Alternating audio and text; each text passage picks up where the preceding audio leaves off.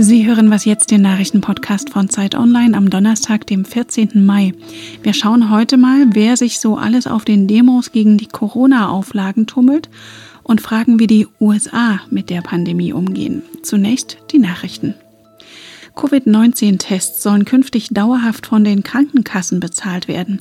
Das sieht ein Gesetzentwurf von Union und SPD vor, über den der Bundestag heute abstimmt. Außerdem geht es darum, die sozialen Folgen der Pandemie abzumildern. Die Große Koalition will das Kurzarbeitergeld ab dem vierten Bezugsmonat erhöhen und das Arbeitslosengeld soll für diejenigen verlängert werden, deren Zahlungen sonst zum Jahresende auslaufen würden. Beobachter wundern sich immer noch, wie das eigentlich funktionieren soll, wenn am Wochenende die Bundesliga-Profis wieder kicken dürfen vor leeren Rängen. Dreh- und Angelpunkt ist das umstrittene Hygienekonzept der deutschen Fußballliga. Es sieht massenhafte Corona-Tests der Fußballer vor und im Falle einer Infektion Einzelquarantäne. Kritiker halten das für unzureichend, wenn nicht die gesamte Mannschaft als Kontaktperson gewertet wird. Auch die Verwendung tausender Tests für Fußballer ist umstritten weil diese an anderer Stelle möglicherweise dringender gebraucht werden. Heute nun will die DFL das Konzept auf einer außerordentlichen Mitgliederversammlung per Video beschließen. Redaktionsschluss für diesen Podcast ist 5 Uhr. Dieser Podcast wird präsentiert von Ford. Die neuen Finanzierungsangebote von Ford bieten Privat- und Gewerbekunden die Möglichkeit, sorgenfrei durchzustarten.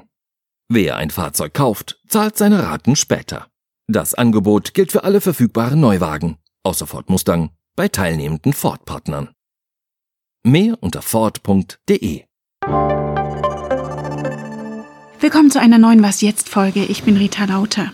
Hygienedemos nennen sie sich. Dabei demonstrieren manche gerade, was sie von Abstandsregelungen und Masken zur Eindämmung des Coronavirus halten, nämlich wenig. In Berlin, Stuttgart und mehreren anderen Städten versammeln sich Menschen, um gegen die Auflagen zu demonstrieren. Und Zeitinvestigativredakteur Paul Mittelhoff hat sich mit seinen Kollegen genauer mit diesen Protesten beschäftigt und ist jetzt am Telefon. Hallo Paul. Hallo Rita. Paul, ihr wart in Leipzig, Stuttgart und Gera. Wer demonstriert denn da eigentlich? Ich war bei der Demo in Stuttgart auf der Stuttgarter Vasen am vergangenen Samstag und dort sind sowohl Rentner als auch junge Familien, viele Frauen, viele junge Leute, Menschen mit Migrationshintergrund mitgelaufen. Es gibt aber auch Hinweise, dass in Stuttgart rechtsextreme, rechtsradikale mitgelaufen sind. Auf Twitter sind nachher Fotos aufgetaucht von Leuten in T-Shirts mit einschlägigen Botschaften und ich habe tatsächlich auch einen Mann getroffen, den ich aus vorherigen Recherchen kannte, ein Videoreporter aus dem Umkreis der identitären Bewegung. Es ist also ein wahnsinnig breites Spektrum, das so einfach sich nicht vereinheitlichen lässt. Und wogegen wird nun genau demonstriert? Auch da gibt es eine extreme Fülle an Positionen, an Forderungen, aber ich glaube, die Klammer, die diese Demonstration zusammenhält, ist die Wut auf die Tiefe der Einschnitte in die Grundrechte, die jetzt im Zuge von Corona erlassen wurden. Man hat das Gefühl, dort werden möglicherweise auch oben begründet, weil man die Zahlen dann nicht so dramatisch findet, massiv eingeschnitten in die Gewerbefreiheit, in die Bewegungsfreiheit. Und das ist, glaube ich, die Klammer, die all diese Leute, die zu diesen Demonstrationen kommen, einschließt. Nun sind diese Grundrechtseinschnitte ja auch tatsächlich gravierend gewesen, aber es wird auch immer wieder gewarnt, dass rechtsradikale Antisemiten und Verschwörungstheoretiker diese Proteste kapern könnten. Ist denen, mit denen ihr da gesprochen habt, das egal?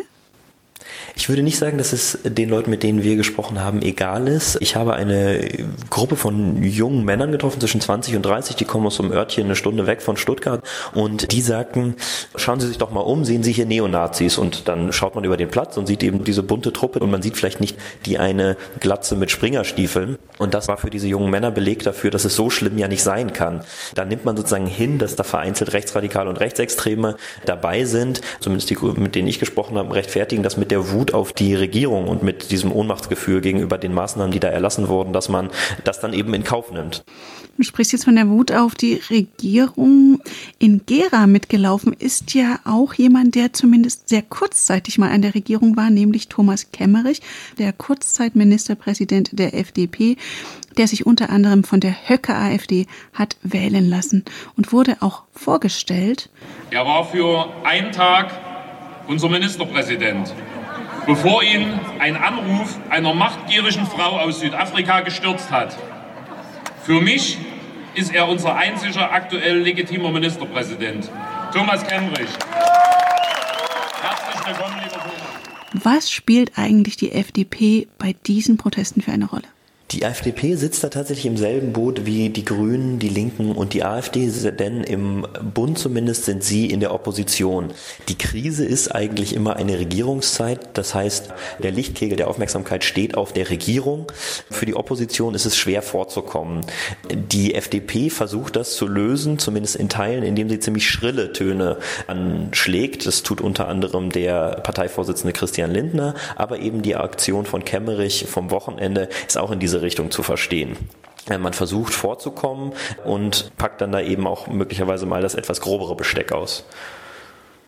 Und eure ausführliche Geschichte zu den Protesten ist in der neuen Zeit zu lesen. Vielen Dank, Paul. Vielen Dank, Rita.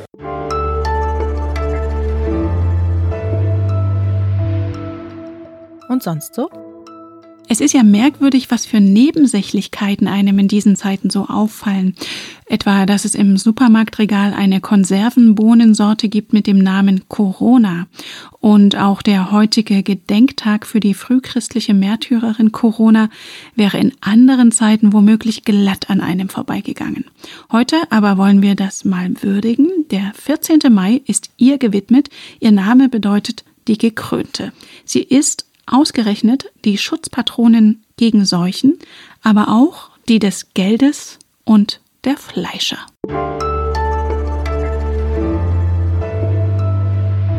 In den USA mit mehr als 80.000 Todesfällen und 1,3 Millionen Infizierten, das mit Abstand am stärksten von der Pandemie betroffene Land der Welt, gibt es zum Teil noch rabiatere Proteste als in Deutschland gegen die Unternehmensschließungen und Reisebeschränkungen. Im Bundesstaat Michigan etwa waren bewaffnete Demonstranten ins Parlament eingedrungen. Angefeuert werden die Protestierenden von US-Präsident Trump, der wegen der katastrophalen wirtschaftlichen Folgen der Corona-Pandemie um seine Wiederwahl bangt. Heute werden neue Arbeitslosenzahlen erwartet und schon jetzt ist die Quote so hoch wie seit dem Zweiten Weltkrieg nicht mehr. Jörg Vimalasena in New York. Spielt Trump mit seinen Forderungen nach baldigen Lockerungen das Leben seiner Landsleute gegen seinen Wahlkampf aus? Klar, Trump will natürlich wieder gewählt werden und die lange boomende Wirtschaft in den vergangenen drei Jahren war immer sein Argument dafür und Corona hat ihm jetzt natürlich einen Strich durch die Rechnung gemacht und deshalb muss Corona eben aus der Welt, wenn es nach Trump geht. Aber das ist natürlich nur die halbe Wahrheit, denn dieser Rückkehrwunsch zu einer Normalität, der kommt ja nicht nur aus dem Weißen Haus, sondern der hat auch strukturelle Gründe. Es gibt einfach keine soziale Absicherung hier. Also diese 1200 Dollar Schecks, die ja eigentlich an die Bevölkerung verteilt werden sollten, die sind nur teilweise angekommen und Millionen haben sie nicht nicht bekommen und das würde sowieso bei den hohen Lebenskosten hier kaum für irgendjemanden reichen. Arbeitslosengeld haben auch Millionen Leute nicht gesehen, einfach äh, weil es so viele Anträge gibt, dass die Behörden die nicht mehr verarbeiten können. Äh, es gibt hohe Mietrückstände, die Leute brauchen jetzt einfach Geld und die müssen arbeiten gehen und das ist auch der Grund, warum so viele, obwohl sie sich Sorgen um ihre Gesundheit machen, trotzdem arbeiten gehen wollen. Und das ist natürlich ein bisschen perfide. So kann Trump die Leute dazu bringen, sich gegen ihre eigenen Gesundheitsinteressen einzusetzen. Einer der sich für Gesundheitsinteressen einsetzt, ist einer von Trumps wichtigsten Beratern, der Immunologe Anthony Fauci, der Wert darauf liegt, ausschließlich zu Gesundheitsfragen zu beraten. I'm a scientist, a physician and a public health official. I give advice according to the best scientific evidence. I don't give advice about economic things. I don't give advice about anything other than public health. Und er wurde jetzt vom Senat befragt per Videokonferenz und hat dort vor einer übereilten Rückkehr zur Normalität gewarnt. Die Infiziertenzahl sei vermutlich noch höher als die offiziellen Zahlen und es könne im Herbst eine zweite Welle kommen. Wie ist deine Einschätzung? Findet er da Gehör bei Regierung und Gouverneuren? Ja, bei den Senatoren schon. Die waren danach ähm, relativ beeindruckt von seinen äh, nüchternen und sachlichen Ausführungen. Aber du sagst es schon, bei Gouverneuren und bei Trump teilweise eher nicht. Trump will halt unbedingt, dass sich die Wirtschaft wieder öffnet. Und bei den Gouverneuren stehen halt auch handfeste wirtschaftliche Interessen dahinter. Da wird also auch Druck von der Wirtschaft ausgeübt, dass sich das Ganze jetzt wieder öffnen soll. Die demokratischen Gouverneure hören zum Teil auf Fauci und auch die Gouverneure in Bundesstaaten, die sehr hohe Infektionszahlen hatten in letzter Zeit. Aber ansonsten ist der Mann wesentlich einflussloser als seine Gegner, die ihn für einen Vertreter des Deep State halten, zugeben würden. Also ein Strippenzieher ist er nicht, eher jemand, der zwar warnt, aber der selten gehört wird. Welches Bild geben denn Trump und seinen Vize Pence selbst ab? Es gibt ja infizierte Mitarbeiter vom Weißen Haus und inzwischen auch eine Maskenpflicht dort, die der Präsident selber aber nicht einzuhalten scheint. Nee, man ist da relativ sorglos. Also Pence selber ist ja vor zwei Wochen ohne Maske in eine Klinik gelaufen für einen PR-Termin. Trump trägt ja bekanntlich auch keine. Obwohl es in diesem Westflügel des Weißen Hauses, wo das Präsidentenbüro und seine Verwaltung liegt, relativ eng ist. Seine Berater sagen, dass er Angst hat, in so einer Maske schwach und bescheuert auszusehen. Und das ist ihm offenbar wichtiger, als seine Vorbildfunktion zu erfüllen. Aber das tut er ja sonst auch nicht unbedingt. Ja, dann warten wir mal ab, wie sich das in den USA weiterentwickelt. Vielen Dank nach New York, Jörg. Gerne. Das war's für heute von Was Jetzt. Heute Nachmittag sind wir wieder mit einem Update für Sie da. Sie erreichen uns unter wasjetzt.zeit.de. Für Sie am Mikrofon war Rita Lauter. Danke fürs Zuhören und wenn Sie mögen, bis morgen.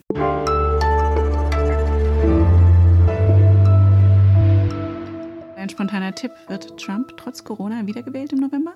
Ja, da bin ich mir eigentlich relativ sicher. Nicht, weil er einen besonders guten Job als Präsidenten macht, sondern weil seine Gegenspieler, die Demokraten, einfach keine ernstzunehmende Opposition sind.